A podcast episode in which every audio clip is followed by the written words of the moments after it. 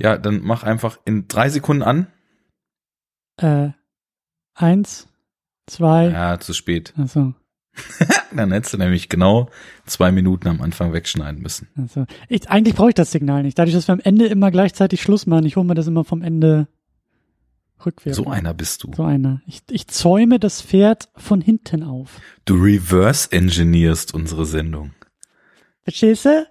Ja, ja. Verstehst du? Von hinten nach vorne gedacht. Von hinten nach vorne. Aber pass mal auf, dass du da, dass du da nicht von hinten durchgenommen wirst, so wie der arme Kickass. Ach, ist nicht passiert, Glück gehabt. Oh Mann, ey. Oh Mann, ey. Ich weiß nicht, ist das schon unsere Einleitung? Sind wir schon drin? Ich glaube schon. Wir müssen ja den Mood setzen, der uns durch die Sendung tragen wird. So. Es ist alles nicht so, es ist alles nicht so leicht hier. Es ist genau genommen sehr leicht. Erzähl. Wir fangen einfach an zu sprechen und der Rest kommt von selbst. Christian, schönen guten Tag. Einen wunderschönen guten Tag, äh, Arne. Ja, hallo. Haben wir uns hier wieder zusammengefunden, um über Superheldinnen-Filme zu sprechen. Ich Mhm. finde, wir sollten das auch mal gendern, Hm, um vielleicht nicht ganz so scheiße zu sein wie etwaige Menschen, über deren Machwerke wir vielleicht heute noch sprechen. Ich- wir müssen den Mut setzen. ich glaube, wir werden die ganze Sendung über den Mut setzen. Und am Ende werde ich bereit sein, über die Filme zu sprechen. Aber dann haben wir schon drüber gesprochen, weil ich habe das Gefühl, ich kann die ganze Zeit nur tief Luft holen und mit den Augen rollen. Ähm, Jetzt kann ich dir nicht mehr folgen. Ja, ich. Äh, Ist aber nicht so schlimm.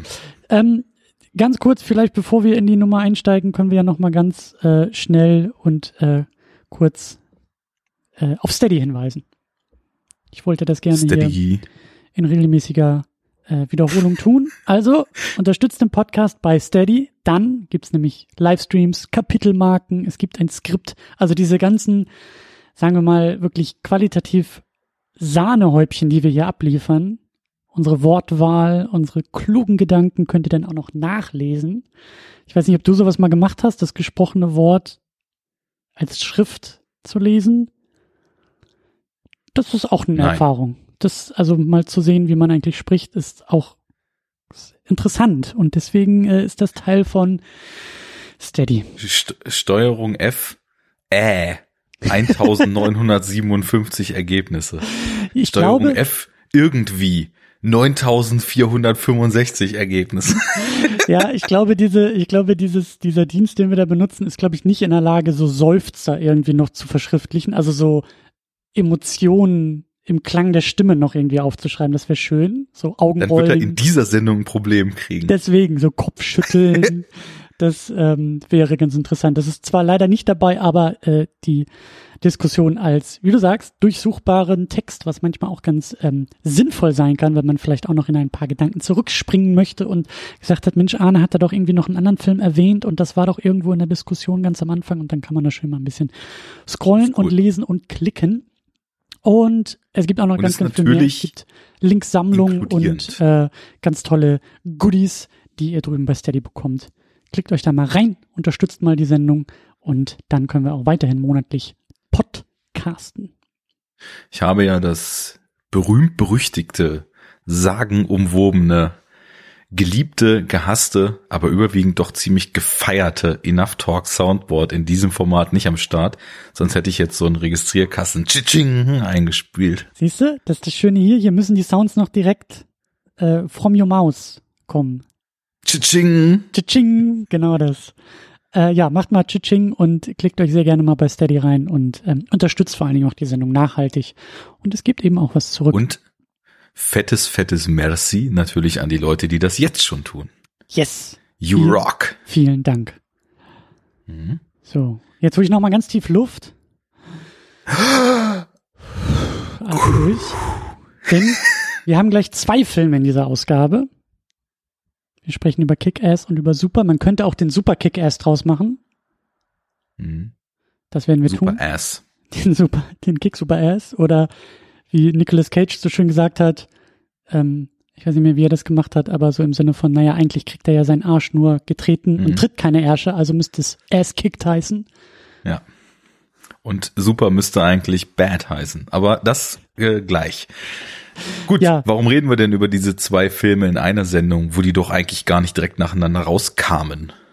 Stimmt. Ähm, ich finde das ein bisschen schwierig, wie sie rauskamen. Ähm, ich, äh, es gibt irgendwie so, die IMDb sagt beide im gleichen Jahr, aber eigentlich kamen sie, glaube ich, auch versetzt raus. Ich glaube irgendwie einer später und ähm, ähm, ich glaube erst Kick-Ass und dann kam Super irgendwie raus. Ähm, Ich glaube, das Geheimnis hinter der Sache ist, Kick-Ass wurde 2009 produziert und 2010 ausgerollt äh, im Release und Super wurde 2010 produziert und grad so in 2011 ausgerollt, aber irgendwie teilweise, glaube ich, Festivals und so auch schon 2010 und Genau. dann Wide Release in 2011, wenn man da überhaupt von einem Wide Release sprechen kann. Genau.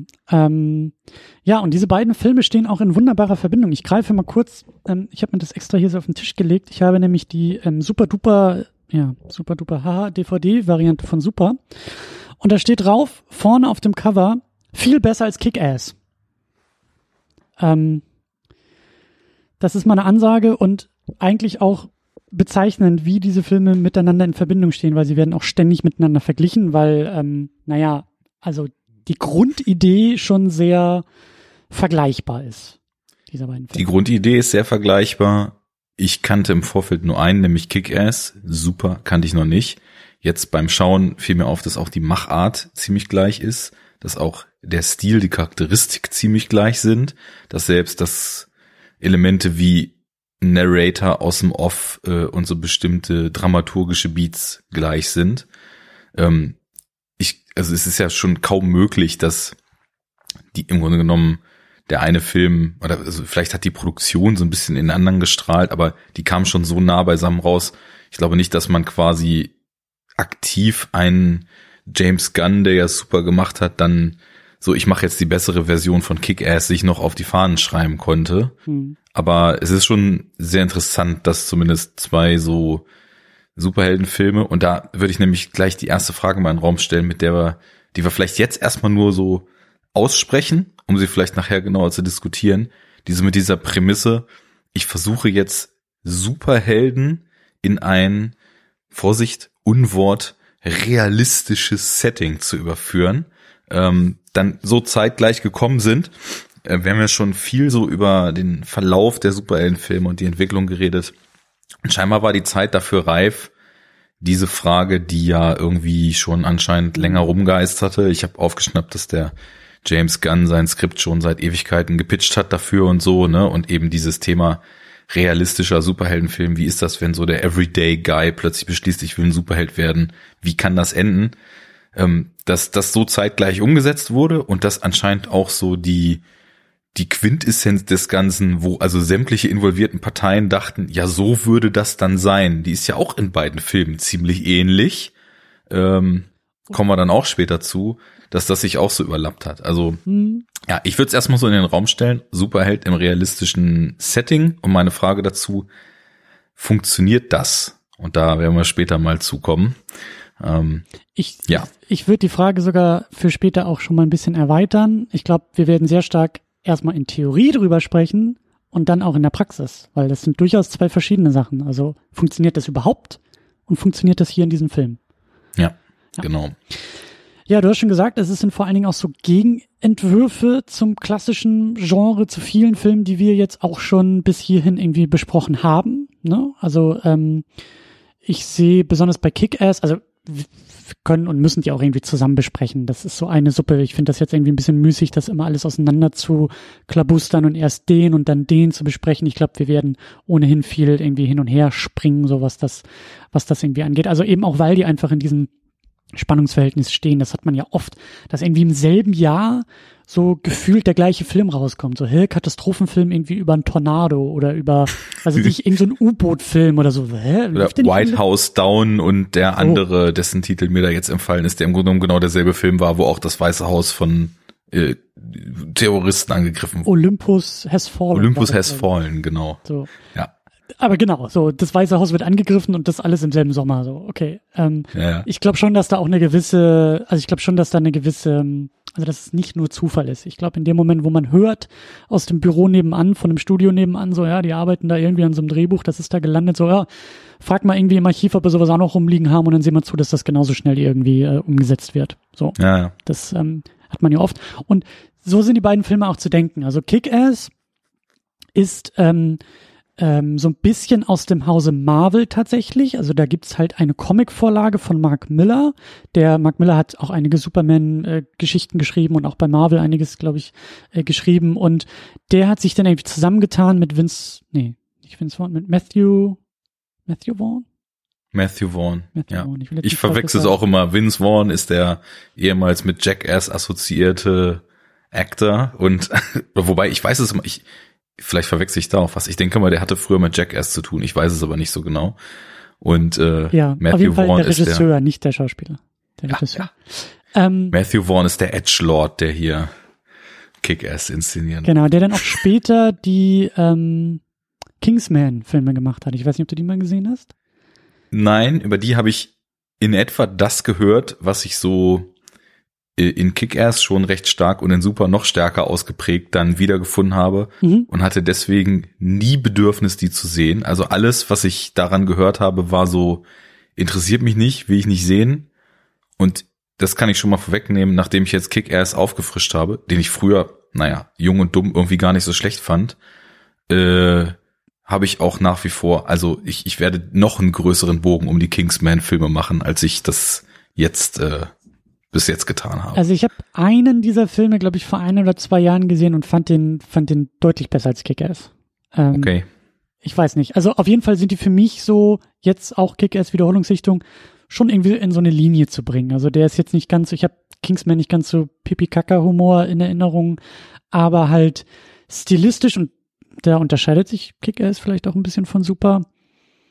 Hm, filmisch vielleicht auch noch ein bisschen, ein, da ist ein bisschen mehr rauszuholen aus Kick-Ass. Also ein paar schöne Kamerafahrten, Überblendung. Kick-Ass macht auch wieder ein bisschen was mit, ich komme hier irgendwie aus dem Comic-Medium, arbeite mit so, mit so ein paar ähm, Sprechblasen, so wenn irgendwie ein Szenenwechsel ist oder drei Monate später, dann sieht das halt so aus, wie im Comic halt äh, entsprechende Panels irgendwie aussehen und, und eingeleitet werden.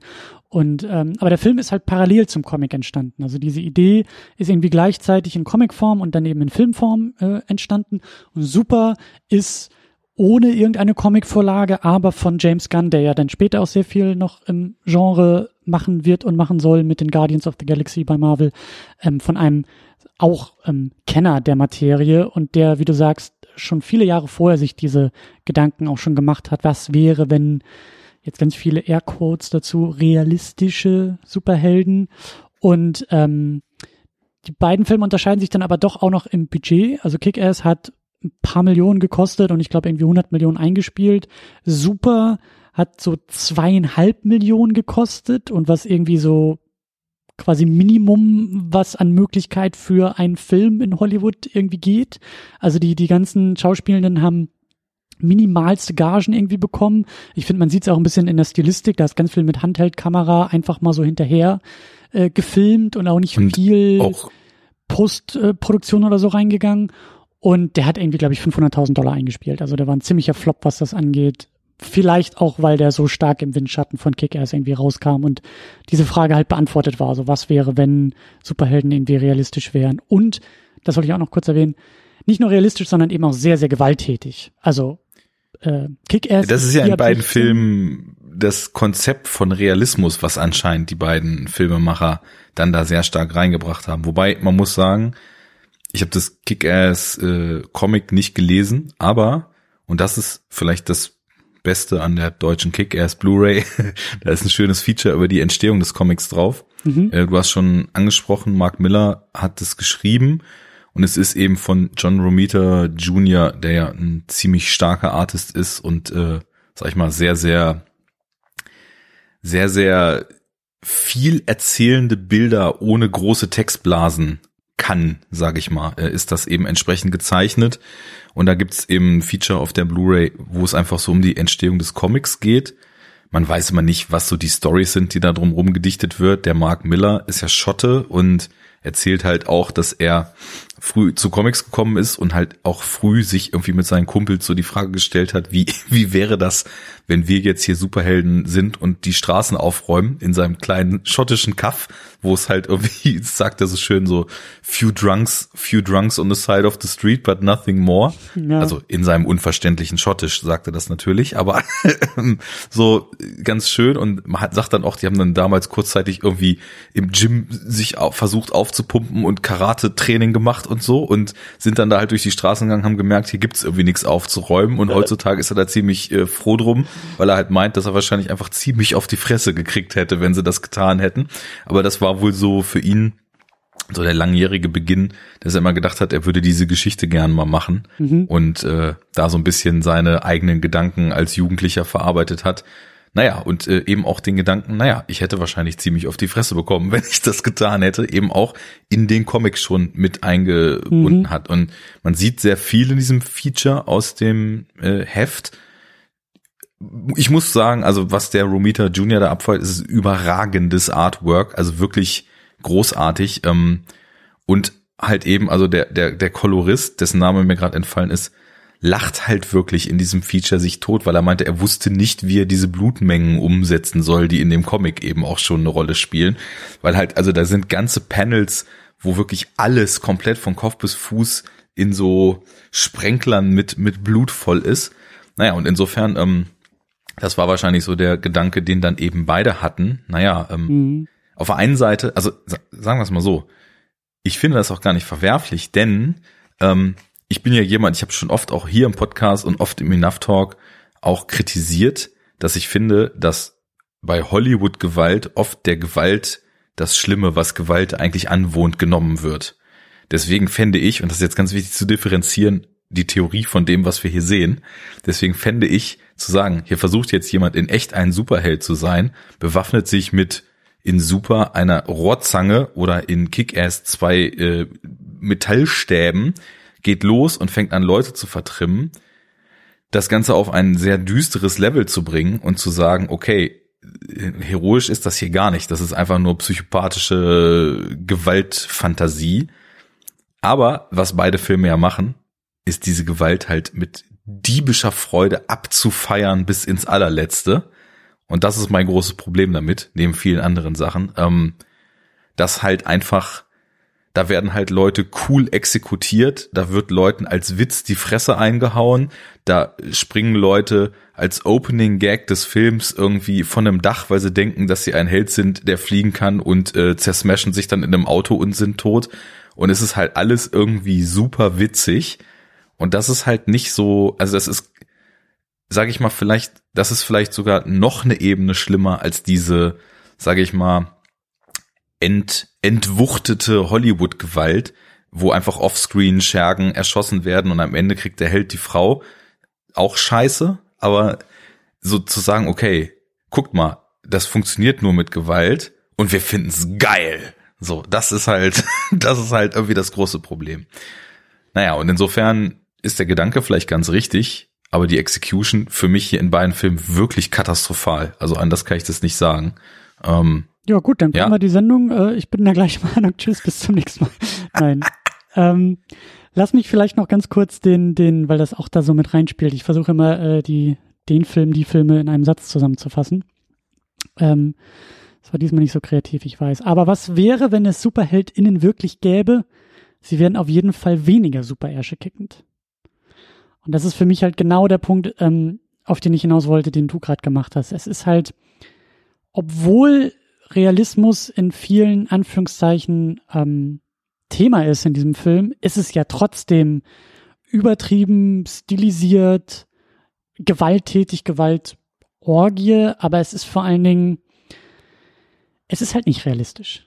Also es hat kein, kein, es hat auch wieder keine, es hat kein, es hat genauso wenig eine Wirklichkeitsnähe wie die anderen Filme, die wir irgendwie besprechen, nur quasi aus einer anderen Richtung heraus. So, wie du sagst. Die Iron Man-Filme, die Marvel-Filme, die DC-Filme, wie sie alle heißen, sind halt in der Regel sehr äh, blutarm, sehr gewalttätig, aber blutarm und damit auch nur sehr oberfl oberflächlich irgendwie unterwegs. Aber hier bei Kick-Ass und bei Super ist es zwar jetzt irgendwie mit mehr Blut und mehr Körperteile, die durch die Gegend fliegen, aber es bleibt halt genauso oberflächlich und genauso ähm, problematisch. Nur halt eben mit mehr Blut und ähm, vermeintlich besseren Absichten oder so. Ich weiß nicht. Ähm, ja, aber ich habe da, ich habe da auch so meine Probleme mit. Ich glaube auch, so wie du gesagt hast, in äh, Theorie äh, komme ich damit besser klar und ich habe auch die ganze Zeit versucht, ein bisschen mehr so an Dinge zu überlegen, die dann auch auf uns zukommen werden. Ich musste öfter an Deadpool denken, der natürlich auch nochmal aus einer anderen Ecke kommt und irgendwie ein bisschen mehr Meta sein will, zwar auch ein bisschen äh, mehr Blut ähm, hat und, und, und ein bisschen drastischer zugange geht. Aber ich weiß nicht, ob, ob das, ähm, also mir fällt jetzt spontan nichts ein, wo ich sagen würde, da ist es hundertprozentig gelungen, weil es auch ein Film ist, der das irgendwie thematisiert und eben nicht nur, wie du sagst, irgendwie geil abfeiert und sagt, guck mal, wie viel Blut wir irgendwie hier einbauen können und hahaha und wer ins Gefängnis kommt, äh, wird da irgendwie vergewaltigt und hahaha. Also ja. Ja, ähm, ich glaube, das kolossale Missverständnis und da glaube ich auch wirklich beider Filmemacher ist hier, dass sie denken, dass sie in ihrer Gewaltdarstellung sowas machen wie ein Fun-Splatter. Ne? Also mhm. ich, ich ne, das habe schon gerade gemerkt, was ich so kritisiere, dass da kann man gleich so in die Schiene gehen, ja, ja, hier, geh mal zum Lachen in den Keller, das soll doch einfach alles nur Spaß machen, das muss man doch alles nicht so ernst nehmen. Und es gibt also zig Filme, wo ich äh, Orgien, in denen, weiß ich nicht, hunderte von Litern Kunstblut äh, vergossen werden, wobei das hier ja überwiegend aus dem Computer kommt, aber nehmen wir es einfach mal so hin, äh, total abfeiere, keine Ahnung, irgendwelche Fansblätterfilme, die halt insgesamt so sich von, von ihrem ganzen Ton so drüber anfühlen, dass man weiß, ähm, das braucht man jetzt hier irgendwie nicht ernst nehmen, das ist das ist einfach nur irgendwie eine Farce, was wir hier sehen. Aber irgendwie gelingt mir das bei diesen beiden Filmen nicht. Und mhm. ich weiß ehrlich gesagt gar nicht so richtig, warum. Ähm, ich glaube, das hat nicht nur mit der Gewalt zu tun, sondern das hat damit zu tun, dass beide Filme so ein Gesamtpaket aus in, in Nuancen teilweise und dann eben auch sehr offensichtlich zur Schau gestellt, ziemlich ekligen und mittlerweile irgendwie auch im Kino deutlich zurückgegangenen Grundeigenschaften so zur Schau stellen. Ne? Also ich meine, bei Kick-Ass ist es ja wenigstens noch so, dass der Matthew Vaughn und seine Autoren und der ganze Ansatz des Films zumindest die Hauptfigur ernst nimmt und mag. Mhm. Ne? Mhm. Wohingegen ich bei äh, Super schon das Gefühl habe, dass die Hauptfigur von Anfang an ja als der ultimative Lappen dargestellt wird und aber eben auch auf Terminus Lappen. ja, genau. Und aber genau auf diese Art und Weise, wie so, wenn wir jetzt mal so in Filmklischees denken, wie so amerikanische Highschool Bully Bros so Typen verachten, die halt nicht aufgepumpt sind, die halt nicht stumpf sind und ähm, die vielleicht einfach nicht so diesen klassischen überzogen männlichen Eigenschaften äh, und diesem Brunftverhalten so zum Opfer gefallen sind. Und ich habe so das Gefühl, ich, ich kenne von James Gunn nicht viel. Nichts, was ich von ihm kenne, gefällt mir auch nur ansatzweise. Und ich habe so das Gefühl, dass irgendwie er hier mit dem, was er in Super tut, keine Ahnung, ob er als als äh, als Jugendlicher so einer von diesen Comic Nerds war, die halt gebullied wurden und die halt irgendwie so schön in dieser, in dieser Klischee-Denke irgendwie immer den, den schönen Mädels hinterher geschmachtet haben, aber nie das Mädel bekommen haben, wie es ja auch so schön äh, verbal also, äh, artikuliert wird in den Filmen. Und mit diesem Film fast so ein bisschen so eine Ausbruchs-Power-Fantasy irgendwie zelebriert, in dem er zum einen irgendwie diesen diesen Hass auf das vielleicht eigene frühere Lauchtum ähm, so ein bisschen durchscheinen lässt, weil er, also der Film verachtet ja wirklich seine Hauptfigur und, und stellt sie als das, das lächerlichste und pathetischste Wesen aller Zeiten dar. Am Anfang, wie er sich da eben äh, erstmal, also wie es schon so als als verachtenswert dargestellt wird, dass er halt weint, weil seine Frau ihn verlassen hat, wie er sich dann auf das Auto von Kevin Bacons Player-Figur da drauf schmeißt und so. Also da, da ist wirklich, das ist purer Zynismus, das ist also in der ekligsten Form, das pure Verachtung gegenüber der Figur. Und ich frage mich eben, ob Gunn, weiß ich nicht, da irgendwie, ob da schlechte Erfahrungen gemacht hat, irgendwie halt nicht der coole Highschool-Jock damals war, sondern eher so einer der übersehenen Geek-Typen, die halt irgendwie weiß ich nicht, gebullied oder einfach nur nicht, nicht beachtet wurden und den, den Hass auf sein früheres Selbst einmal da rein projiziert und dann eben so eine Power Fantasy spinnt, in der er halt auch den Hass auf diese ganzen Typen, die ihn dann gebullied haben, die die Frau gekriegt haben, die halt irgendwie beliebt waren und äh, dass die geile Karre gefahren haben und und und dann im Rest des Films so ein bisschen zelebriert.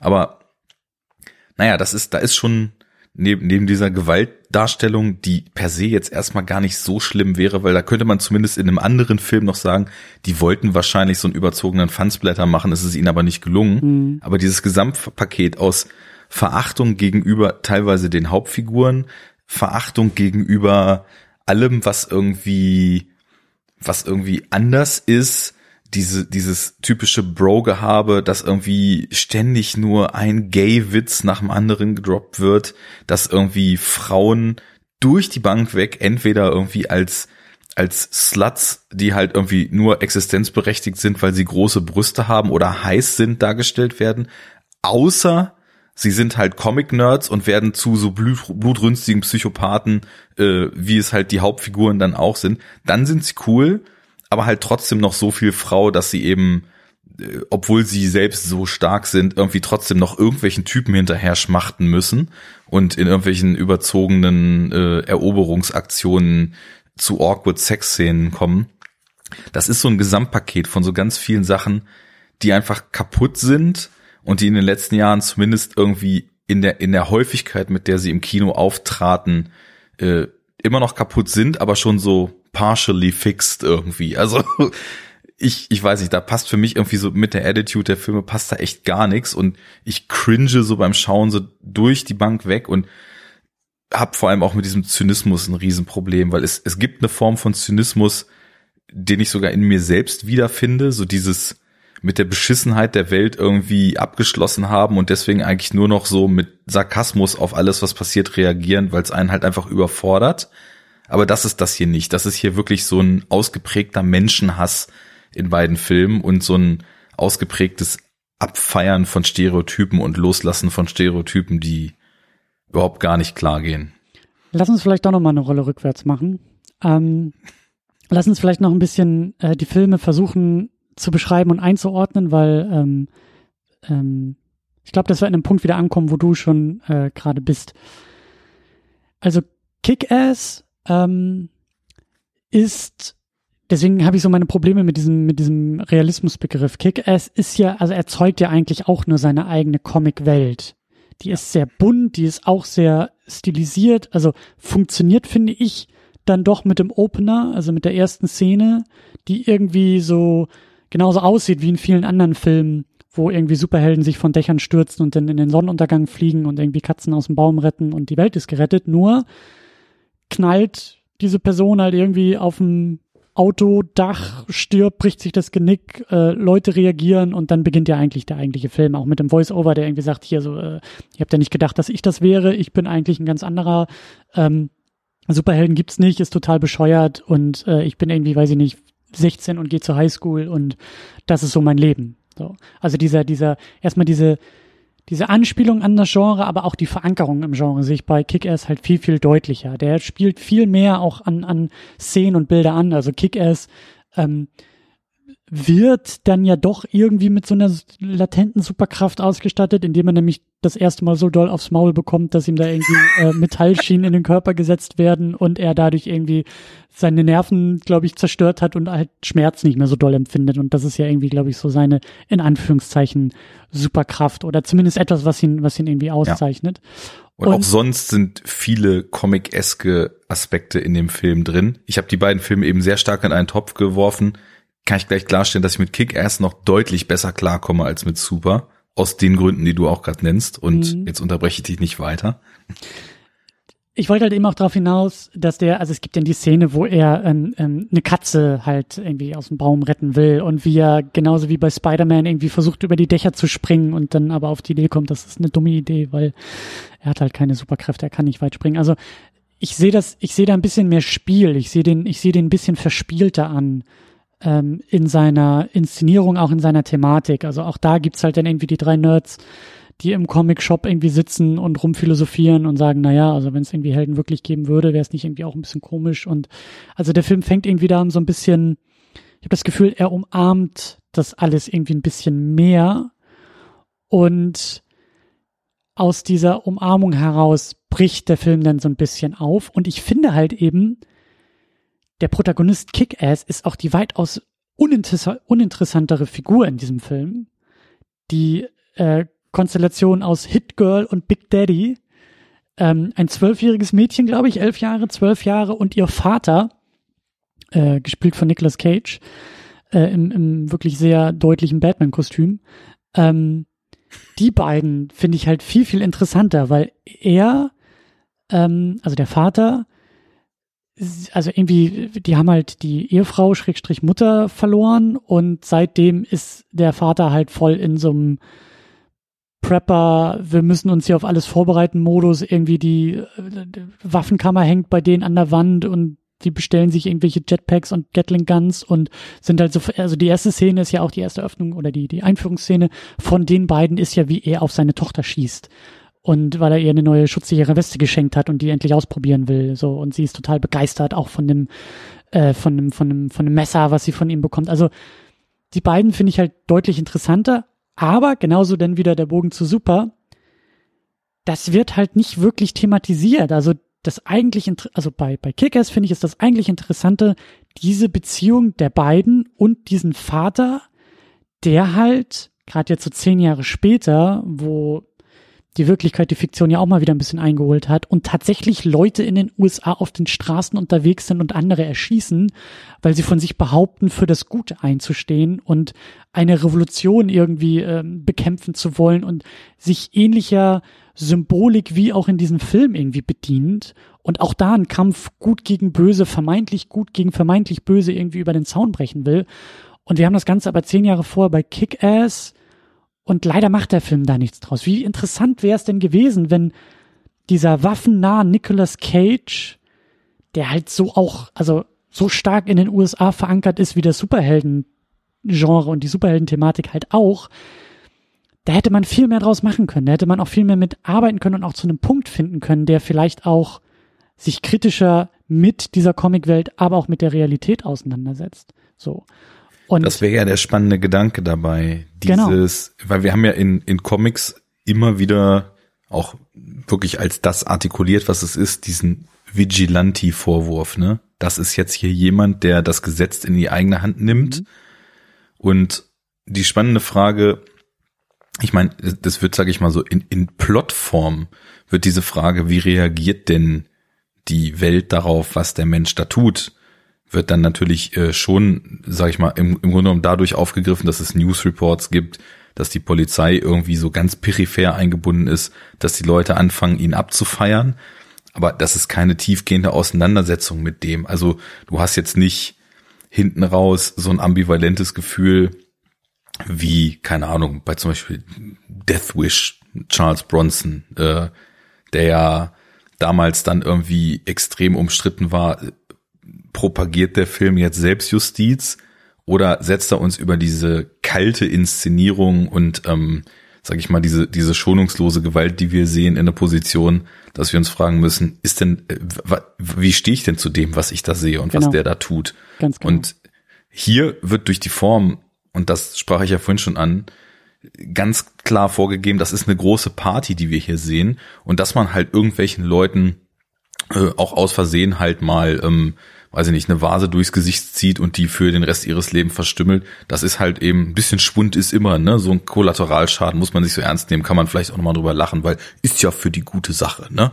Und da, da fehlt eben diese Balance. Also der Film positioniert sich oder beide positionieren sich in ihrer Inszenierung viel zu stark in eine Richtung des Abfeierns, um einem den Raum zu lassen, äh, und, und uns überlegen zu lassen, wie, wie stehen wir denn eigentlich dazu? Und ähm, ich merke, dass in mir da so, da, da brodelt's, ne? Zum Beispiel bei Kick-Ass, wenn wir dann in Richtung Finale gehen, wo wir dann wirklich in so einem Pre-John Wick ähm, Kopfschuss-Exekutions-Szenen-Ding äh, angekommen sind. Und ich merke, da, da stören mich dann genau die Sachen, die mich bei John Wick ab Teil 2 eben stören dass wir halt nicht mehr einen eiskalten Killer auf einem Rachefeldzug sehen, sondern geile Action, bei der halt irgendwie zynisch irgendwie hunderte von Leuten einfach exekutiert werden, so. Sind halt die Bösen, ne? Und ich weiß, du stehst anders zu John Wick, aber das ist auch so meine Meinung dann dazu.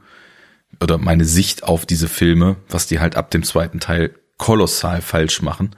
Ähm, naja, und hier diese Frage, die die entweder du stellst sie die selber oder sie kommt eben nicht vor oder wird eben eher auf so einem naja, es ist eher so ein Storybeat, so wie geht denn jetzt eigentlich diese Person damit um, dass sie durch das, was sie da tut, auch zu Ruhm kommt und dass eben auch es gewisse Meinungen in der Bevölkerung dazu gibt. Aber genauso wie der Film uns vorgibt, das kannst du schon geil finden, was unser vermeintlicher Held dort tut, ja. findet es ja im Grunde genommen auch außer den Gangsterbossen, denen es an den Kragen geht, eigentlich die gesamte Bevölkerung total super, was beide da tun was, was, was, was alle da tun. Und also es hätte halt die Chance sein können, indem du da irgendwie so eine Elfjährige fluchend und mordend und schnetzelnd und, und ballernd durch die Gegend zu schicken, halt vielleicht auch mal irgendwie was über die Gewaltverherrlichung, besonders in den USA, in US-Filmen, auch in einem Superhelden-Genre halt irgendwie zu machen, aber es reproduziert es halt einfach alles nur und also packt dann noch das Blut dazu, was wir in den anderen Filmen halt nicht sehen. Und zeigt dann vielleicht irgendwie nochmal eine Einstellung mehr, wie ein Körperteil irgendwie zerschnitten wird und so. Also das es ist, also es, es kritisiert nichts, es thematisiert dabei nichts und wie du sagst, es werden halt ständig auch alle irgendwie belohnt. Also Kick-Ass, der Typ, äh, ich weiß gar nicht mehr, wie er heißt, aber der Typ ist halt irgendwie Kick-Ass und dann stellt sich halt raus, dass seine Flamme irgendwie Kick-Ass toll findet und dann sagt er zu ihr, hey, ich bin Kick-Ass und dann sagt sie, okay, cool.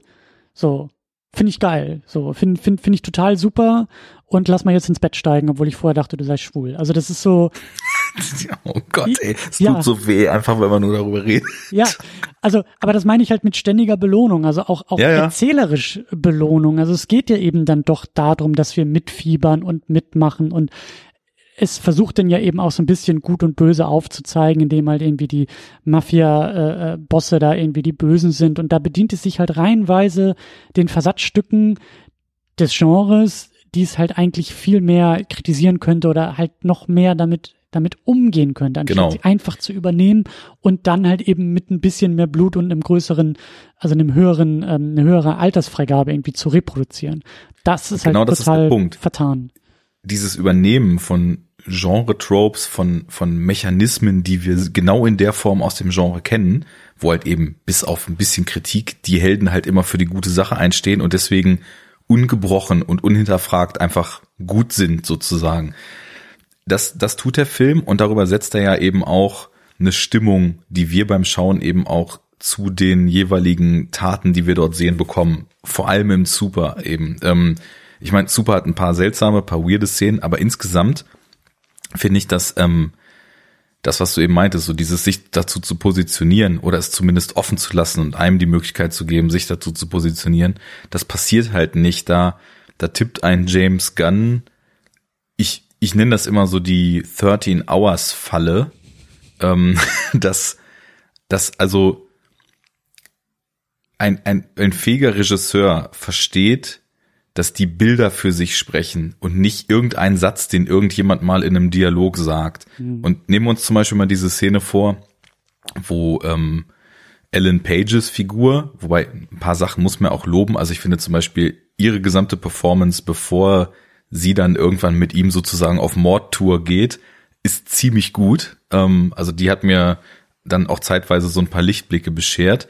Aber dann gehen sie halt los und ähm, ziehen halt diesem, ich hab das gar nicht so ganz verstanden, irgendeinem Ex-Freund oder so, der sie da genervt hat oder was, so, weil der vermeintlich irgendwen mal gestalkt hat, dann irgendwie da diese, diese Glasvase durchs Gesicht und irgendwie verletzen ihn da halt äh, übelst. Und danach ist ja unser Typ, ähm, dessen Namen ich mir, ja, Frank heißt er, genau, dessen, dessen Namen mir fast entfallen wäre, auch so total aufgebaut, das kannst du doch nicht machen und erzähl mir doch keinen Scheiß. Aber die Sache ist, die Bilder sprechen halt eine andere Sprache. Und so ein James Gunn, der baut dann halt da eben eine, eine Drehbuchbeat ein, so von wegen, dass das schon der der äh, Super uns dann sagen will, mhm. das ist aber nicht okay, was die da gemacht haben. Einfach so irgendwen da auf Lebzeit verstümmeln und äh, brutale Gewalt anwenden. Aber die Bilder finden es geil. Mhm. Und mhm. ich das, deswegen nenne ich das das 13 Hours ähm, Syndrom, weil das ist, das ist einer der Filme, wo fast alle Leute, die den sehen, sagen, ach Mensch, da hat ja Bay seinen Pathos mal richtig unter den Tisch gekehrt und hat ja mal gezeigt, wie schlimm Gewalt ist und so weiter. Dann denke ich mir, Leute, kommt ihr klar? Habt ihr hingeguckt, was in diesem Film gerade passiert ist? Weil der Film, der zerfetzt halt dann bei den, bei den tollen, bärtigen, muskulösen US-Soldaten dem einen irgendwie mal die Hand und äh, dann, dann stirbt auch irgendjemand mal ganz pathetisch und am Ende sieht man, oh, diese Gewalt, die hat aber schon herbe Verluste gefordert. Böse, böse, böse. Also Gewalt ist ja gar nicht gut. Die zwei Stunden vorher feiert er aber in, in allerfeinster Bay-Manier, so, ne? Every shot, shot on the same level, das ist ja bei ihm immer so das Ding. Es gibt überhaupt kein Auf und Ab, weil jedes Bild immer to the max ist, so. Da ist es halt dann kein, kein Roboter, sondern sind es halt irgendwie Armeegefechte.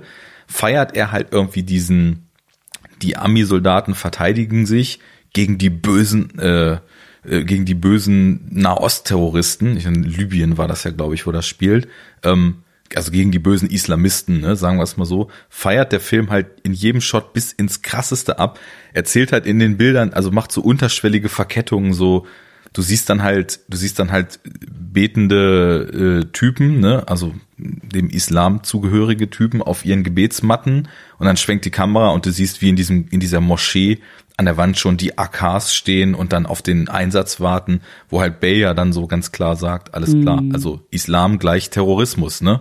Und das sind so diese unterschwelligen Bilder, Bilder, da will er uns am Ende erzählen, ja, guck mal, das hat ja auch Opfer gefordert, ist alles schlimm, aber feiert's bis ins Letzte ab. Oder so, bei Wolf of Wall Street ist es ja genauso. Da macht dann Scorsese am Ende halt so die 15 Minuten, guck mal, der Belfort, das hat ihn aber auch richtig gekostet, der war im Knast so. Und äh, guck mal, jetzt, jetzt ist aber die Welt auch so scheiße, dass er wieder irgendwie äh, Seminare gibt. Tja, ist wohl so. Aber vorher feiert er halt irgendwie zweieinhalb Stunden diesen Lifestyle bis aufs Übelste ab und will uns dann erzählen, ja, so geil ist es eigentlich gar nicht. Aber ich habe halt jetzt ja gerade zweieinhalb Stunden Party gemacht und äh, mich als irgendwie alternder Regisseur irgendwie drüber gefreut, dass nonstop nackte Frauen am Set waren. Ne? Also das sind so diese, was artikuliert wird, aber was die Bilder uns sagen, Scheren, die nicht aufgehen. Und das finde ich eben gerade bei Super sehr, sehr prägnant dass der Film uns dann irgendwie auch über diesen pathetischen und also einfach nur schlechten Off-Kommentar, vor allem in diesem, in dieser letzten Schlussszene, dann erzählen will, ja, war ja alles für die gute Sache und war, also es war natürlich schon schlimm, was da passiert ist. Guck mal, also jetzt hier die, die Libby ist dann auch gestorben dabei, aber wir haben natürlich Schlimmeres verhindert. Und du denkst dir so, what? Also du. Ja, ja du hast halt hier gerade irgendwie einfach so stundenlang abgefeiert, wie irgendwie Körper zerfetzt werden und ähm, jetzt kommst du hier mit so einer ernst gemeinten Moralkeule so, das beißt sich halt mit diesem, eigentlich will ich ja irgendwie fast schon Fansblätter sein und soll ja eigentlich alles nur eine große Party sein, Ansatz, ne? Ich finde bei, bei Super, ähm, ist das, ist das auch nochmal schwieriger. Also der hat jetzt nicht so die wahnsinnig vielen äh, Mittel und Methoden auch filmisch irgendwie gehabt. Der ist halt in der Inszenierung, in der, in, im, im Stil durch diese Handheldkamera eher ausgewaschene Bilder, finde ich so. Also der, der, der ist halt sehr bodenständig, so in, in, in, in, in technischer Hinsicht.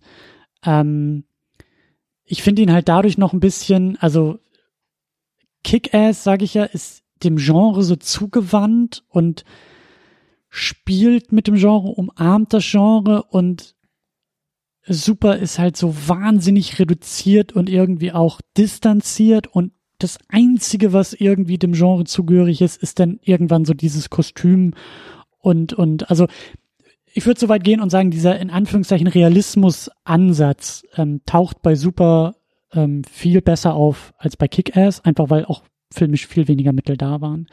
Und wenn man auch da die Geschichten miteinander vergleicht, ich finde auch Super hat könnte einen sehr interessanten Ansatz haben. Also wir haben diesen Protagonisten Frank, der also bei Kick-Ass ist es halt irgendwie der Teenager-Verlierer, der mit seinen Verlierer-Kollegen irgendwie abhängt und irgendwie nur Comics liest und äh, sie sind halt auf der Highschool und werden von allen irgendwie nur ausgelacht und hahaha. Und bei Super ist es halt ein erwachsener Typ, der so ziemlich,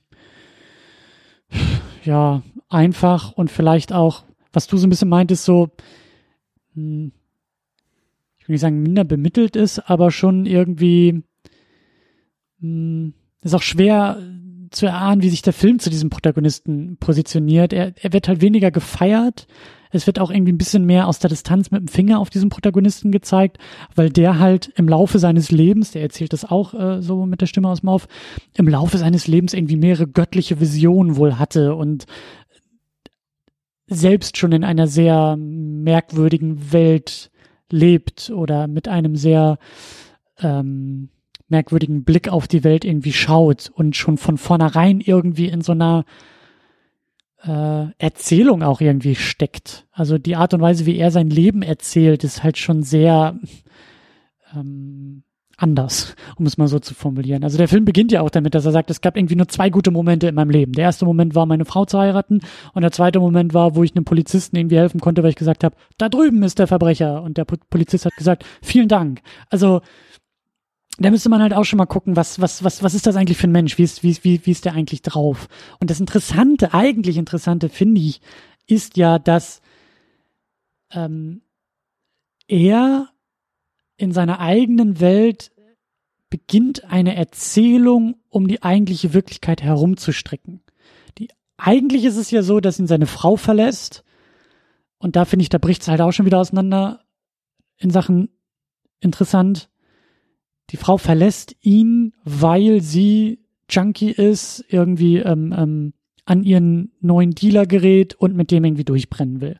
Und Frank ist aber irgendwie da und sagt, oh, das sind die Bösen und die haben mir meine Frau geklaut und eigentlich wäre es halt so wahnsinnig, auch für das Genre, auch für diese ganzen Erzählungen, so wahnsinnig interessant, wenn Frank die ganze Zeit mit seiner Erzählung an der Realität so richtig hart kollidieren würde.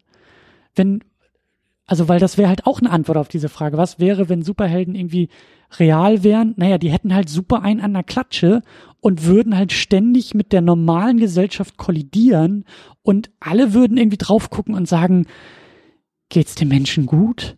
Ist was, müssen wir uns eigentlich Sorgen machen, dass der da im Kostüm durch die Gegend rennt? Also wie es ja teilweise in den Szenen auch war.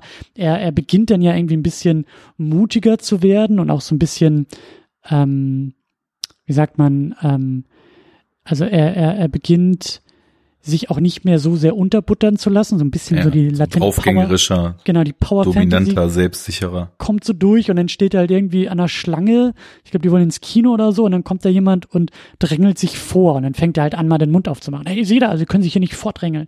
Und der andere Typ sagt, bleck mich am Arsch, ich kann machen, was ich will. Also durchaus realistisch. Was macht Frank? Frank sprintet zu seinem Auto, zieht sich in seinem Auto um, kommt zurück als Crimson Bolt oder wie auch immer er heißt, mit seinem roten Outfit und seiner, seiner Powerrohrzange und spricht den gleichen Typen halt zwei Minuten später nochmal an, der zu ihm sagt so, was soll das? Ich weiß genau, wer du bist, warum hast du dich jetzt umgezogen? Und kriegt dann halt super brutal eine über den Schädel gerammt. So. Ja, und genau das wären die Sachen gewesen, wo man gesagt hätte, wenn diese Richtung weiter ausformuliert worden wäre, das, da wäre es interessant geworden. Und die Szene ist halt leider vorbei, es bleibt halt dabei genau. stehen und es wird nichts damit gemacht, aber es wäre halt viel, viel interessanter zu sehen, dass halt eigentlich Frank an der Realität auch immer wieder scheitert. Und äh, im Großen und Ganzen geht es ja darum, dass er irgendwie über die Trennung seiner Frau hinwegkommt. Das ist dann halt in dieser ganzen Gangstergeschichte und sie wird dann auch irgendwie zum Objekt der, der, der Dealer und wird irgendwie rumgereicht und soll irgendwie auch vergewaltigt werden. Das ist, das ist alles kaputt und absurd und mies und wie du sagst, zynisch und verpackt in auch Geschmacklosigkeiten und dieser Film hat einen Haufen Probleme, aber im Kern könnte halt etwas eigentlich Interessantes stecken, wie ich finde, ähnlich wie bei Kick-Ass, wenn man sich viel mehr mit diesen Figuren auch beschäftigt hätte und nicht nur gefragt hätte, was wäre, wenn Superhelden echt wären, sondern wenn man sich viel mehr gefragt hätte, wer sind eigentlich diese Menschen? Wer müssten diese Menschen in Wirklichkeit sein, die sich diese Kostüme anziehen? Wenn es viel mehr auch Charakterstudien gewesen wären. Bei Kick-Ass so diese ähm, Vater-Tochter-Geschichte, die ja völlig gefährlich ist und und und ähm, eine Menge aussagen könnte. Und bei Super ist es diese Trennungsgeschichte eines eines Menschen, der den Bezug zur Realität verloren hat ähm, Ja. und dadurch auch gefährlich wird für die Gesellschaft. Durchaus interessant, aber beide Filme schaffen es halt nicht, diese Ebenen irgendwie auch zu erzählen. Also Kick-Ass entscheidet sich halt dagegen, weil er sagt, naja, wir wollen ja irgendwie geile Gewalt abfeiern und guck mal hier, guck mal da. Und Super entscheidet sich irgendwie für gar nichts und wirft halt auch einen Haufen, wie du so schön gesagt hast, so diese Edgelord, Aneck, äh, Symboliken da rein und kann sich auch für gar nichts irgendwie schlussendlich entscheiden. Und beide fallen damit voll auf die Nase, finde ich, beide Filme. Ja. Also ich, ich würde das nochmal kurz aufgreifen, den Gedanken, weil diese Verkettung, die du jetzt eben angesprochen hast, wir kommen von einem total gebrochenen Typen, der daran scheitert, einfach in der normalen Gesellschaft und Realität zu existieren, der sich dann zum Superhelden hochschwingt, plötzlich neues Selbstbewusstsein darüber, dass er nämlich brutal Leute zusammenschlägt mit seiner Zange, dann äh, fasst und dann rennt er halt los und genau in dieser Kinoszene war für mich der Punkt, wo ich dachte, okay, jetzt könnte es interessant werden, weil ich kannte den Film ja nicht und dachte mir, jetzt holt er nämlich hier das Thema, was ein Zack Snyder, den ich ja in jeder Sendung hier irgendwie immer aufbringe, dann äh, sechs Jahre später mit äh, BVS mal machen wollte. Ähm, Diskussion folgt wann anders, nämlich dieses, was wäre, wenn Hm. jemand, der große Macht, und in diesem Fall jetzt hier vom Crimson in Super wäre das eben sehr kleine Macht, aber zumindest die Wacht, die, die Macht, Menschen totzuschlagen oder zu verstümmeln. Wenn jemand diese Macht hat und aus dieser Macht heraus den totalen Machtmissbrauch beginnt, wo führt das hin, wenn diese bei Superman dann diese Kraft, der keiner mehr was entgegensetzen kann, ähm, plötzlich entfesselt ist? Wie gehen wir damit um? Und hier dachte ich, kommt eben sowas wie, was macht das aus diesem Menschen, der halt im Vorfeld, naja, wenn man es jetzt mal gutmütig betrachtet, genau wie du beschrieben hast, jemand war, der wahrscheinlich eher an einer Depression leidet und äh, soziale Ängste und, und irgendwie Bindungsstörungen und was weiß ich nicht, was alles hat und ähm, dann plötzlich merkt, dass er mit dieser Macht, die sich eben in Form von Gewalt manifestiert, Selbstbewusstsein schöpft, was macht er damit? Und in der Kinoszene sieht man dann eben, ja, nichts Gutes, aber irgendwie kommt dann überhaupt nichts mehr, wo man so das Gefühl hat, äh, das führt das weiter. Das ist dann so ein Moment, wo man sieht, okay, anscheinend schießt er ganz gut übers Ziel hinaus. Scheinbar ist er jetzt eben auch ähm, der der Figur von Ellen Page, die ja irgendwie auch gleich mit mit diesem über die Stränge treten bezüglich der Gewalt gegen die vermeintlichen Bad Guys irgendwie total übers Ziel hinausgeschossen ist. In dem Moment holt er auf, ist mit ihr ebenbürtig und dann ist, sind wir aber auch cool damit. So, ja, okay, jetzt, jetzt wissen sie, jetzt hauen sie einfach jeden um, der ihnen in die Quere kommt, egal warum. Da ist dann aber keine Aussage mehr zu, oder das wird nicht mehr hinterfragt, ob jetzt der Punkt gekommen ist, wo das mit dem eigentlichen Superheld, der, der diese Person werden wollte, gar nichts mehr zu tun hat, sondern eher ein psychopathischer Killer jetzt ist oder Gewaltverbrecher, sondern dann werden halt einfach irgendwie cool am Ende die Gangster zerlegt. Ja. Und ja. ähm, ja, da, da liegt für mich dann eben das Problem bei der Sache.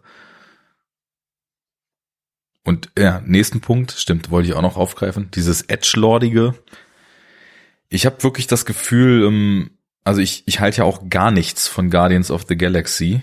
Jetzt nicht aus schlimmen Gründen wie hier, sondern einfach nur, weil ich eben finde, dass der Humor nicht aufgeht, man dem Plot nicht folgen kann, der Film hässlich aussieht, die Figuren uninteressant sind und in so gewissen Ausprägungen, so wie halt so, sage ich mal, das Marvel-Gerüst es erlaubt, auch wieder dieses Edgelord des Edgelord-Seins wegen ähm, dort drin zu finden ist. Da sind es dann halt irgendwie Dance-Battles und so weiter, die irgendwie die Genre-Mechanismen versuchen zu unterwandern. Und hier, wo eben in so einem Indie-Projekt James Gunn dann auch so machen kann, was er will, habe ich von Anfang an nur das Gefühl, dass der Film mir entgegenschreit, guck mal, wie krass ich bin. Guck mal, ey, ich hab nackte Brüste, ich hab Gewalt, ich hab Schwulenwitze, ich hab, ich geb einen Scheiß auf alles. Guck, wie edgy ich bin. Und jeder Moment, wo ich irgendwie James Gunn in irgendwelchen Interviews oder so sehe, denke ich mir, ja, das ist dieser Typ. Und äh, so wie der Typ redet und wie der Typ sich gibt, ist es kein Wunder, dass genau solche Filme dabei rauskommen. Also, so dieses, ich bin jetzt hier aber mal so krass. Und jetzt zieht euch mal rein, wie krass ich bin. Ich hol sogar Titten in einen Superheldenfilm rein. Guckt euch an, wie krass ich bin. Das ist so, so, so unfassbar lame, ähm, dass ich wirklich, ja, weiß ich nicht, ähm, dass, dass mir da nichts mehr zu einfällt. Und Kick-Ass macht das in Ansätzen auch. So dieses so, Junge, die haben dich jetzt da nackt gefunden. So die, die, die bösen Typen, die haben aber nicht so, weißt schon, was ich meine, ne? So, mhm. so dieses Schwulheit als Bedrohung und ähm, dann eben auch so als Gag eben ausgeschlachtet, so dass, dass er ja so ein Softie ist, dass er für schwul gehalten wird, ne? Und ähm, alles, was noch so dazu, noch dazu beiträgt, ne? Also so ich habe ich habe mir dann irgendwie, als ich mir ein paar Notizen gemacht habe, worüber ich hier heute sprechen will, dann irgendwie auch da mir so vermerkt, dass es wirklich interessant ist, wie gleich die Attitude dieser Filme ist, ne? Beide haben so mhm. diese, diese, boah, Gewalt, geil, Attitude. Beide haben so diese Frauen, ja, haben uns nie rangelassen, sind scheiße. Aber wenn sie mitmorden, sind sie cool, Attitude. Beide haben so diese, diese Replizierung von, ja, Gangster, das sind Schwarze. Gangsterbosse mhm. sind Weiße. Und mhm. die sind dann auch mega sadistisch so. Und die schwarzen Gangster, naja, die sind ja böse, die können wir cool umbringen. Und das, die Liste hört überhaupt nicht auf, ne? Und das sind so, weißt du, es gibt ja jetzt so von diesen ganzen Schwachmaten, die sich so aufregen, dass man heutzutage einfach mal versucht, nicht nonstop Leuten irgendwie vor den Kopf zu stoßen und Leute zu verletzen, kommt ja so dieser wundervolle Satz so, Woke Culture killed Comedy, ne? und da denke ich mir dann so, wenn das halt die Comedy ist, die halt durch Woke Culture gekillt wurde, dann ist das halt auch sehr gut, dass die gekillt wurde durch Woke Culture, weil diese Comedy braucht halt kein Mensch, die wir hier sehen irgendwie ja. und ist halt auch einfach nur auf einem mit einem hyperprimitiven und erzkonservativen Weltbild irgendwie lustig und überhaupt als Comedy wahrzunehmen so. Ähm, das heißt nicht, dass in dem Film oder in beiden Filmen nicht auch gute Gags sind. Es gibt in beiden Filmen Momente, die ich aus einer Comedy-Perspektive gelungen fand, die sowohl visuell als auch inhaltlich auch äh, ganz gut funktioniert haben.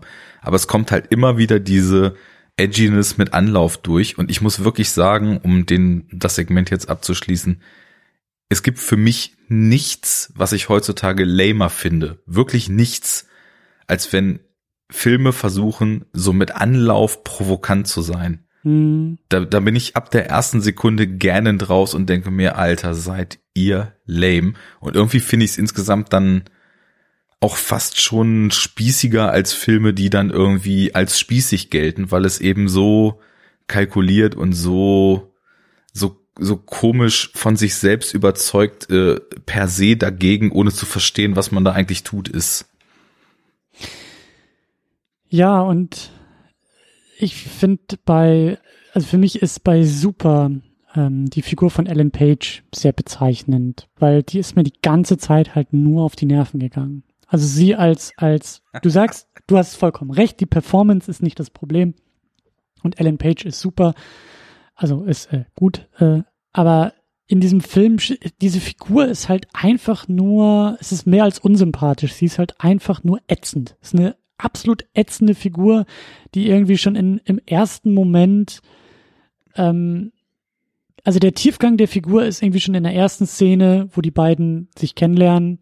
Sie sagt, ja, mein Name ist so und so, aber mach keine Witze über meinen Namen. Und er sagt, okay, mein Name ist Frank und sie fängt sofort an, billige Wortspiele zu, auf, seinen, auf seine Kosten zu machen. Und er sagt so, ja, Moment mal, du hast gerade eben zu mir gesagt, ich darf es nicht, aber du, du tust es bei mir. So, Punkt. Szene ist irgendwie vorbei, da soll wahrscheinlich irgendwo ein Gag drin gewesen sein. Und ich dachte mir auch, was, was, was soll denn diese, also diese Figur ist halt ätzend dadurch. Mhm. Und wie du sagst, auch so, so, so, so total drüber und, und bereichert diese Erzählung auch nicht irgendwie. Und ist aber das Vehikel, um, ähm, ja, um, um, ich weiß nicht, was das richtige Wort ist, aber um so richtig nervig ätzend, wie du sagst, so, so, ähm, ähm, ähm, das als Comedy zu verkaufen, was du gerade meintest, diese, diese Anti-Wokeness oder, oder, oder, also so politisch unkorrekt wie möglich zu sein, weil, guck mal, wie krass das ist. Und das ist halt einfach nur ätzend. Es ist halt lang, also es passiert halt nichts mit dieser Figur. Nee. Ähm, außer, dass ihr irgendwie am Ende groß in den Kopf geschossen wird. Und das soll dann halt auch irgendwie total krass sein. Und ich sitze einfach nur da und denke mir, es interessiert mich alles nicht. So, es interessiert mich alles nicht, was diese Figur betrifft. Und, und da gibt's halt gar nichts irgendwie drin. Und ähm, das ist halt alles so, ich weiß auch nicht, was da die richtigen Worte sind, weil, also, das erste, was mir einfällt, ist halt auch so wahnsinnig pubertär. Und das ist eigentlich schon eine Aufwertung von dem, was es ist, weil es ist halt irgendwie, es ist so kindisch, es ist so, es ist so verfehlt, es ist, wie du sagst, es ist halt einfach nur, also man, man will anecken und schockieren und trifft dabei halt keinen Punkt. Du, du, du machst halt keine Aussage. Also du kannst über eine schockierende Aus, also du kannst, wenn du etwas ähm, ob das jetzt ein Witz ist oder ob du eine Aussage machen willst, ob das jetzt nun irgendwie auf das Superhelden-Genre irgendwie zielt oder auf die Gesellschaft oder auf Rollenbilder oder auf ganz viele Ebenen und, und tiefgründige oder vielschichtige Ebenen, ähm, kannst halt Aussagen treffen und darüber, über diese Aussage oder über den Weg dahin kannst du auch schockieren und anecken und damit dich dann auch auf das beziehen, was du aussagen willst. So, das ist ja nicht unmöglich, aber es ist halt, wie du sagst, es ist halt einfach nur langweilig und ätzend anzuecken des Aneckens Willens, weil man denkt, damit hätte man schon eine Aussage gemacht. So. Das ist das genau das Problem dabei. das ist, darauf wollte ich gerade hinaus. Du hast den Punkt jetzt viel schöner und kürzer und knapper gemacht als ich. Dieses Denken, weil man irgendwie vermeintlich gegen die, die Spießigkeit des Systems und äh, Verklemmtheit irgendwie gegen rebelliert, damit schon ein Statement zu machen, ist halt so die größte Fehlleitung dieser gesamten, ich nenne sie jetzt einfach mal Edgelord-Kultur, wo James Gunn anscheinend elementarer Standteil, äh, Bestandteil von ist. Ähm, kleine Anekdote noch dazu, kann man hier schon mal schon mal aufgreifen. Ähm, James Gunn ist dann im Jahr 2014 ist äh, Guardians of the Galaxy rausgekommen unter Marvel, unter Disney. Äh, 2000, jetzt muss ich kurz überlegen, ich weiß nicht, 2017 glaube ich, dann der zweite Teil. Und also er ist halt auch sehr elementar geworden für das MCU und hat sich gerade mit diesem kosmischen Bereich sehr stark ähm, beschäftigt und hat da auch größere Verantwortung dann übernommen und ist dann, jetzt muss ich kurz überlegen, ich glaube 2018, 2019 ist er gefeuert worden. Ich weiß nicht, ob du das mitgekriegt hast. Für ähm, irgendeinen Tweet, den er mal abgesetzt hat, glaube ich, ne? Für, genau, für mehrere Tweets, die tatsächlich auch aus der Zeit von Super kommen. Also Super ist ja 2010 rausgekommen, ungefähr, wie du gesagt hast, 2010, 2011 irgendwie. Und ich meine, dass viele der Tweets auch von 2011 waren. Also die waren tendenziell vor der Zeit von Guardians of the Galaxy und eher so, wie du sagst, in diesem Edge-Lord Kosmos. Ich, es ist eigentlich ein furchtbarer Begriff und eigentlich auch viel zu verniedlichen. Das ist halt, ja, ja. aber so die Zeit und dieses Aneckende aus der Zeit ähm, sind dann eben auch so diese Tweets und ähm, die sind dann halt eben, äh, also 2018, 19, als das da irgendwie losging, sind die halt vor allen Dingen auch wieder hochgekocht, weil halt so ein paar aus der rechten Szene nicht besonders begeistert waren, dass James Gunn eben sich mittlerweile sehr links positioniert und eben auch sehr stark gegen, gegen Trump auch äh, online gewettert hat. Die haben halt diese Tweets halt wieder rausgegraben und haben die halt so ein bisschen so Disney vorgehalten und gesagt, so Moment mal, ihr habt hier vorher auch Leute gefeuert, die hier irgendwie Roseanne, die hier auch so, so äh, eher rechter unterwegs waren und halt sehr geschmacklose Sachen von sich geben. Was ist da los? Warum ist James Gunn noch nicht gefeuert? Dann hat Disney James Gunn gefeuert. Dann ist halt quasi die Gegenbewegung passiert, dass viele im Internet gesagt haben, Moment mal, das geht ja gar nicht. Warum habt ihr denn jetzt, also ihr, Disney, ihr habt euch da austricksen lassen.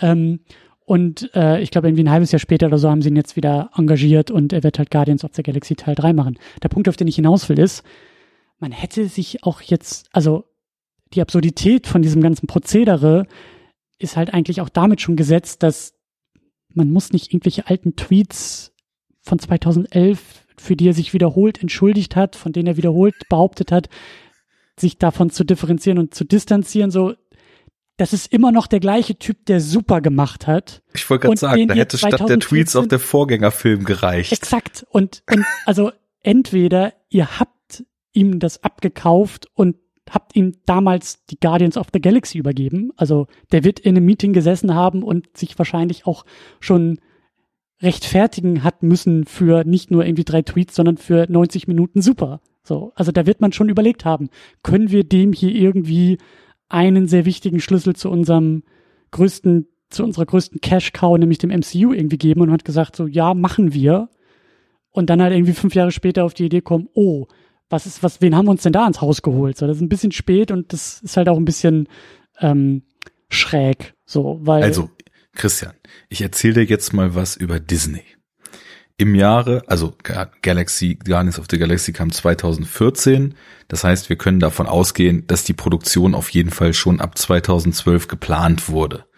Im Jahre 2012 stand auf den Mandatory Disney Checklists zum Geldverdienen noch nicht drauf, dass alle Beteiligten auf jeden Fall eine political korrekte Historie und Weißweste bezüglich jeglicher kontroversen Aussagen haben müssen. Genauso wenig wie damals ja schon drauf stand, dass unbedingt in jedem Film aus jeder Ethnie ein Mann und eine Frau vertreten sein müssen, damit man besser Geld verdienen kann. Also ist es einfach klar gewesen, dass man das damals übersehen hat, weil es auf der Cash Cow Checklist noch nicht vermerkt war, weil die Allgemeinheit es noch nicht gefordert hat. Das heißt, es war damals egal, wer James Gunn ist. Mhm. Damals stand auf der Checkliste nur, der Regisseur muss mal einen gefeierten Indie-Film gemacht haben, der so irgendwie in Richtung Action oder Superhelden geht und dann darf er einen Film hier machen.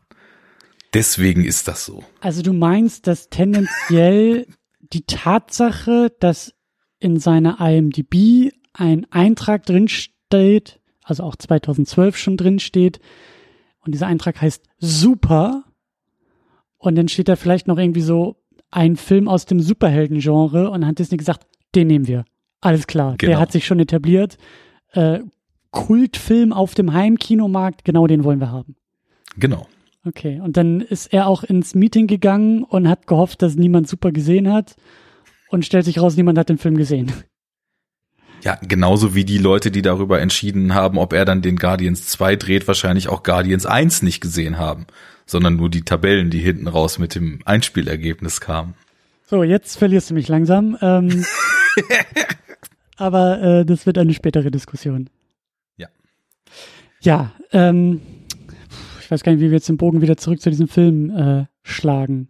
Also ich, ich muss sagen, ähm, ich, also super ist und da kann man jetzt die Frage stellen, ob das daran liegt, dass Rain Wilson dort drin auftaucht, denn der spielte ja auch schon eine Rolle in dem bis jetzigen Tiefpunkt der Superhero Unit.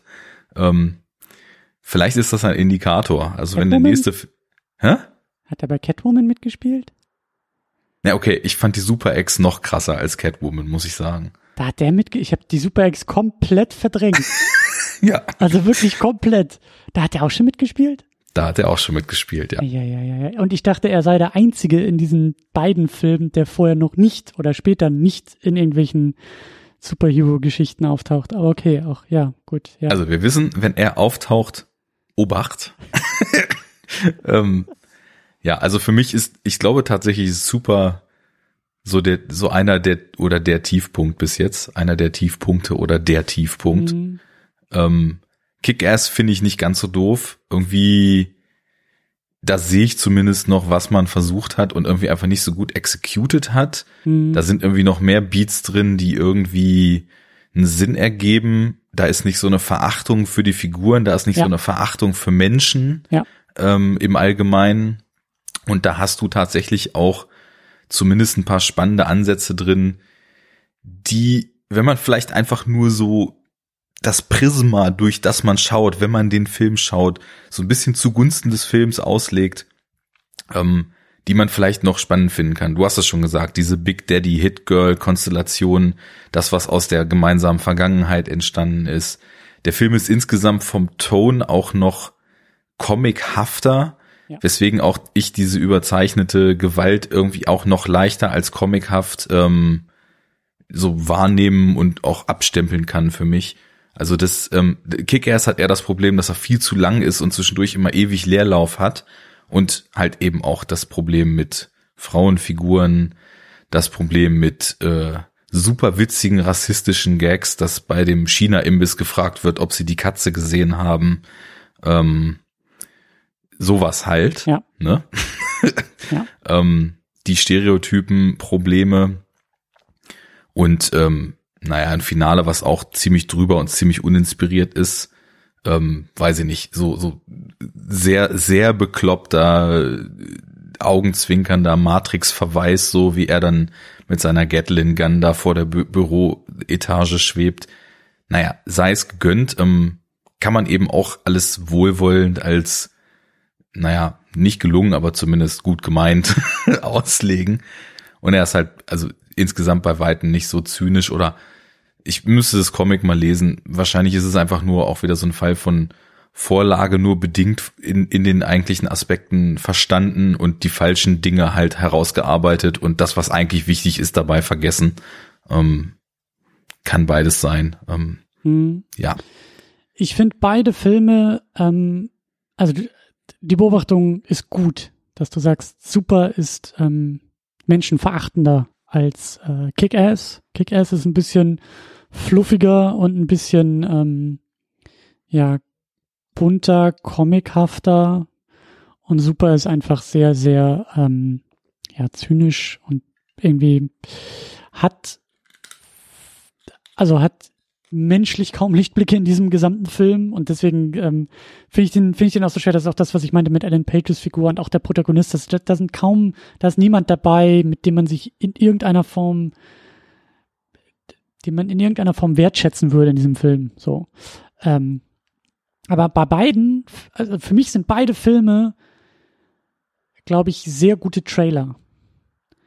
Man hat Ja, leider, ja. man hat leider aufgehört irgendwie nach dem ersten Drehbuchentwurf. Also die, die, diese Grundidee sehe ich halt immer noch vor mir. So irgendwie nach dem dritten Bier erzählst du mal in der Kneipe von deiner Grundidee, was du davor hast, nämlich einen Film zu machen wie Super oder einen Film zu machen wie Kick-Ass.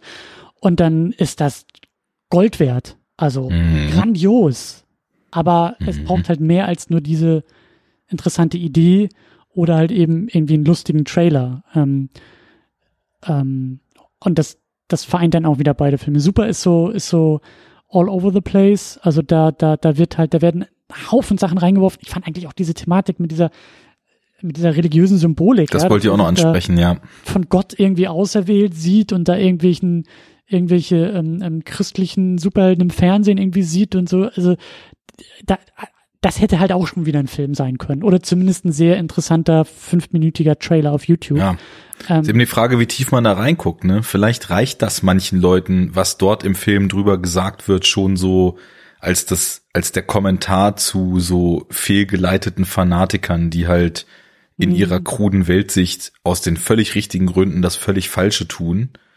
Ähm, Aber mir halt, halt- nicht. Ich find's halt auch so, so, so textlich auf Drehbuchebene. So, das Drehbuch von Super, alle, die es vorher gelesen haben, falls es jemand vorher gelesen hat, hätten das Feedback zurückgeben müssen und sagen, du, James, da sind fünf Filme drin, entscheid dich für einen, aber mach nicht alle fünf auf einmal.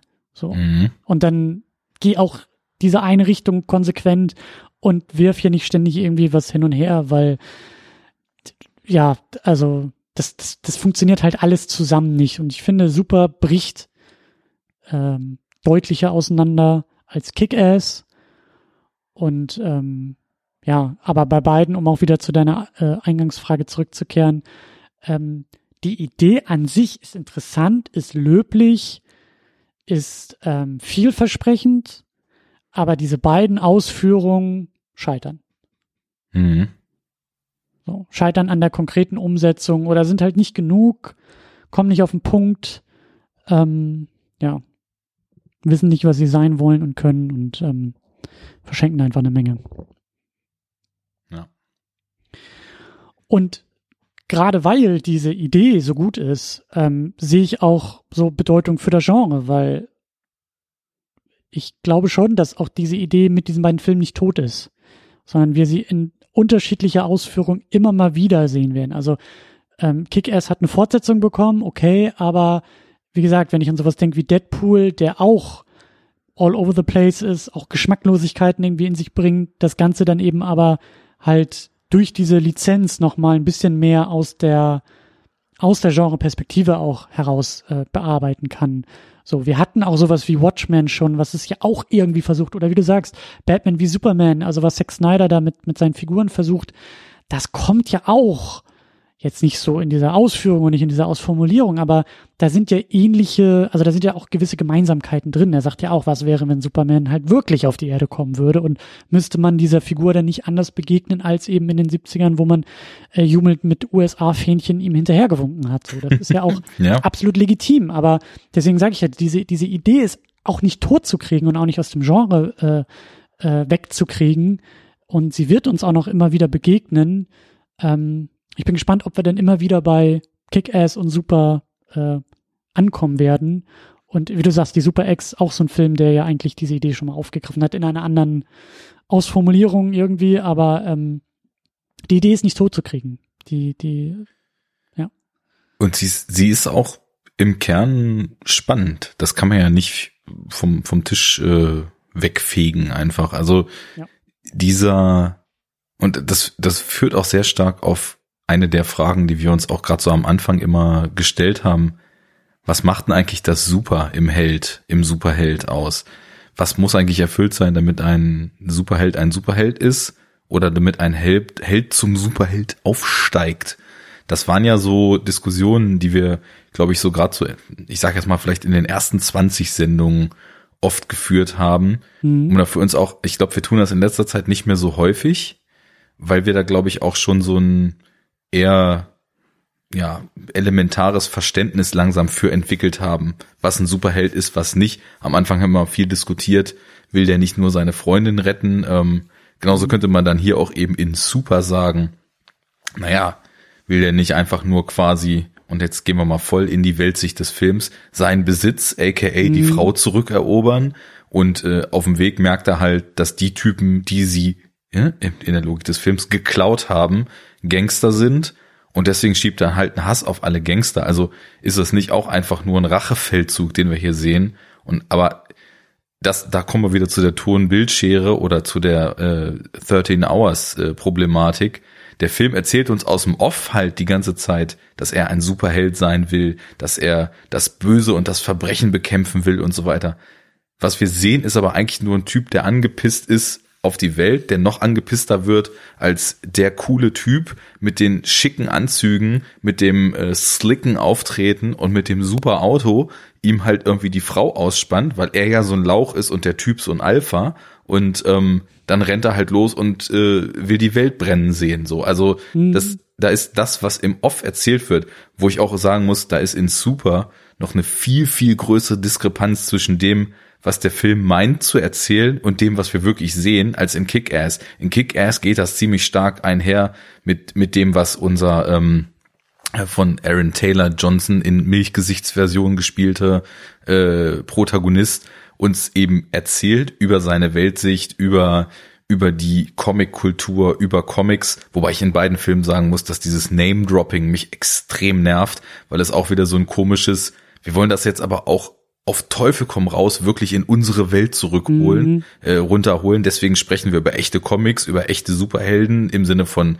in Comics veröffentlicht in dieser Welt, über echte Filme. Es wird irgend, es werden irgendwie Taxi Driver Referenzen vorm Spiegel abgefeuert und und und so. Also das, ähm, das hat mich total genervt, aber trotzdem finde ich das so die Entwicklung der Figur deutlich stimmiger und deutlich aus den eigenen Werten und auch aus dem eigenen Erfahrungshorizont rausgestaltet ist, als das eben bei Super ist. So bei Super tickt halt irgendwie ein Typ aus und bei bei Kick-Ass da geht's viel mehr so in diese wirkliche Superhelden-Richtung und wirklich in diese Frage, was äh, was wie wie wäre das denn, ne? Das, was ja auch im Film dann wörtlich ausgesprochen wird, wenn wir Real Life Superheroes hätten.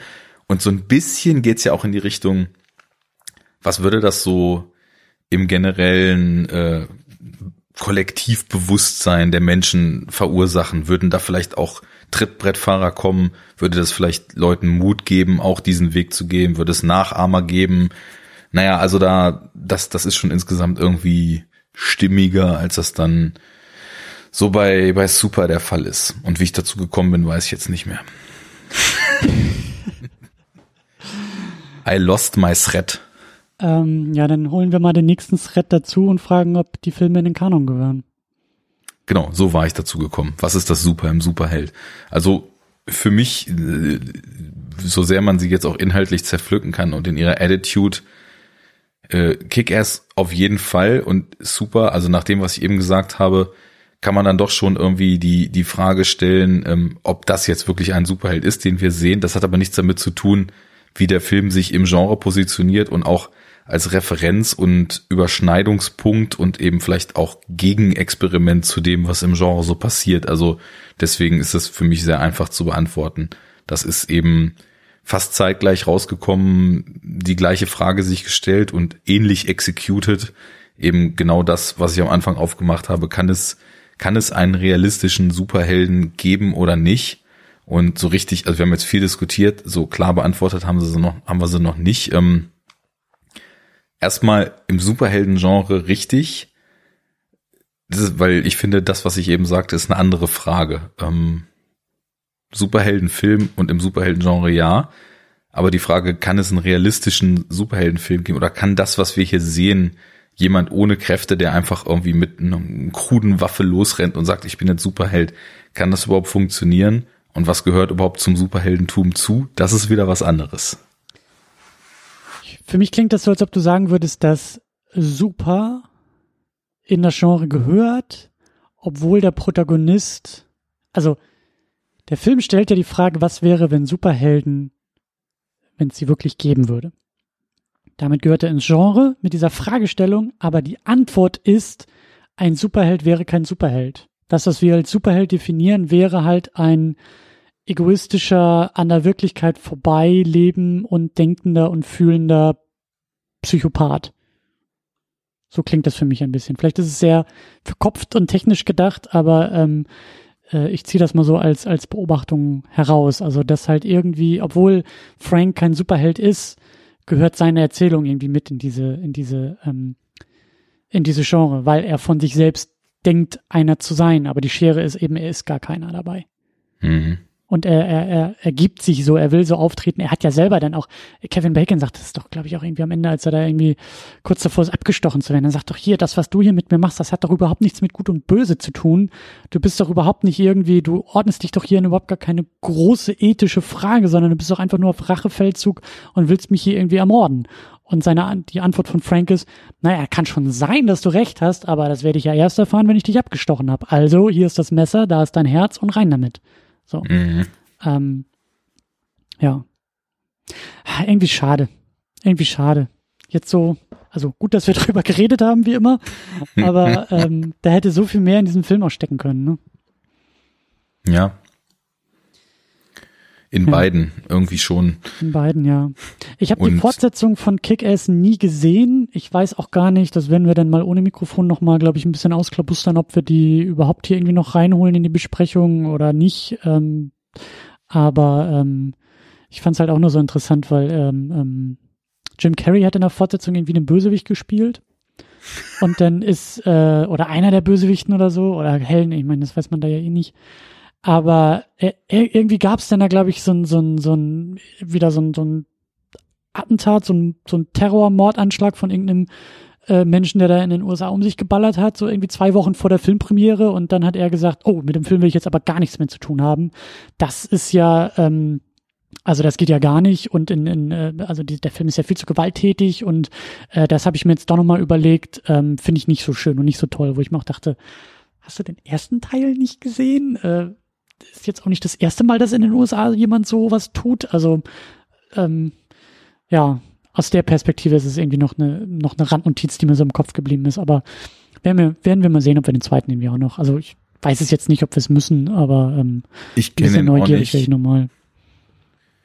Und ich hatte es auch vollkommen verdrängt, dass der existiert.